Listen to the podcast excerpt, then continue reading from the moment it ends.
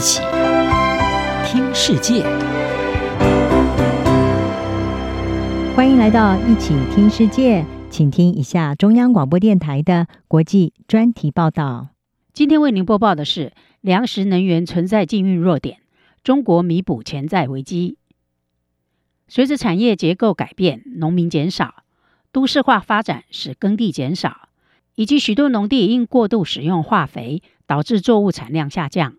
中国要喂饱十四亿人口越来越困难，必须高度仰赖国际粮食的进口。网络名称为彭仔洲的中国男子彭立发，因批评中国国家主席习近平而被捕。但这两个立场相反的人，在去年十月却同时点出了中国的潜在危机——粮食。彭立发去年十月十三日以悬挂布条的方式，在北京四通桥进行罕见的抗议，被捕后至今下落不明。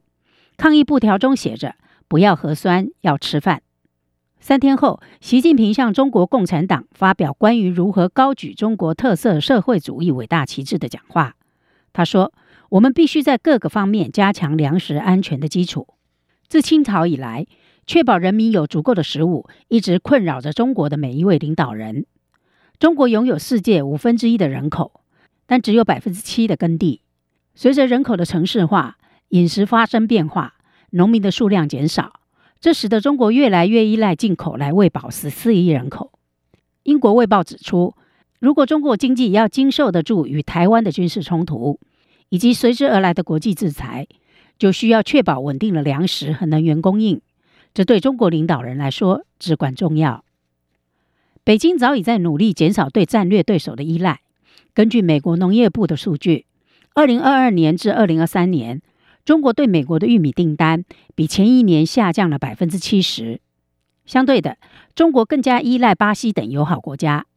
巴西在今年一月向中国交付了第一批玉米。去年，中国同意免除一些病虫害检查，以加快巴西的进口。另一个更大的挑战是提高中国国内的生产率。由于过度使用化学肥料，降低了大片农田的生产力。中国一些作物的收获成本是美国的两倍，产量明显较低。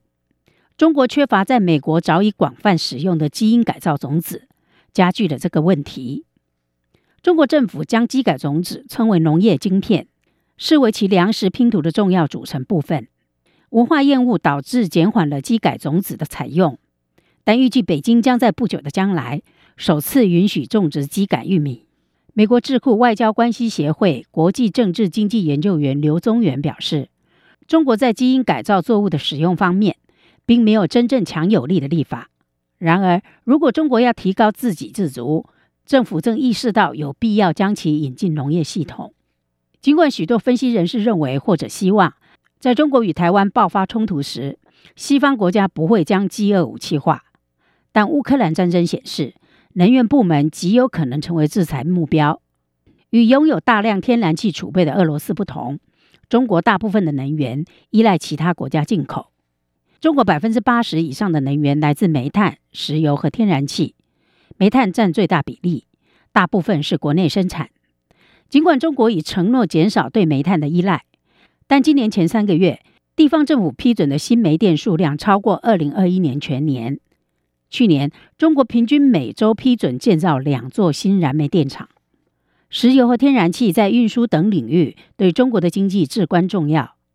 中国约四分之三的原油来自进口，主要是俄罗斯和沙乌地阿拉伯等友好国家供应。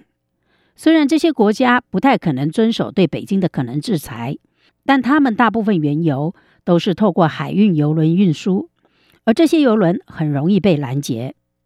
类似的风险也出现在天然气。中国约百分之四十的天然气是进口的。考虑到海运带来的风险，中国大幅增加了国内生产和陆路管线进口。和二零二一年相比，去年中国海运液化天然气进口量下降了百分之二十，而国内产量则增加了百分之六，陆路管线进口量增加了百分之九。哥伦比亚大学全球能源政策中心访问学者戴巴指出。在当今中国周边环境拦截海运进口，对于西方民主盟国来说相对容易，他们不需要在中国附近的地方才能这样做。戴巴说：“如果船只受到美国当局扣押的威胁，业者将很快停止运输。建筑足够的管线来满足中国的天然气需求，将是一个巨大的基础设施挑战。习近平今年三月访问莫斯科时，和俄罗斯总统普京签订多项协定，但未能在西伯利亚力量二号管线取得进展。